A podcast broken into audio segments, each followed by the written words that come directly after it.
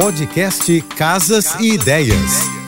Dicas de arquitetura e design para decorar sua casa com Manu Miller. Oferecimento: exposição atrás do vidro do Casa Shopping. Vitrines assinadas e ambientes que contam histórias. Visite até 19 de setembro. O corredor é geralmente um dos últimos espaços que decoramos e muitas vezes ele nem entra na lista. Mesmo se ele for estreito e pequeno, dá para deixá-lo com mais charme e com mais vida. Jogue uma tinta ou um papel de de parede, de preferência em tons neutros para deixá-lo mais amplo. Invista em uma composição de quadros. Uma parede com fotos é um convite à contemplação. Gosto da ideia de usar molduras diferentes. Fica mais divertido. Uma outra opção: em vez de pendurar quadros, instale prateleiras e apoie os quadros sobre ela. Para conhecer um pouco mais do meu trabalho, me segue no Instagram, arroba Márcia Beijos e um excelente final de semana.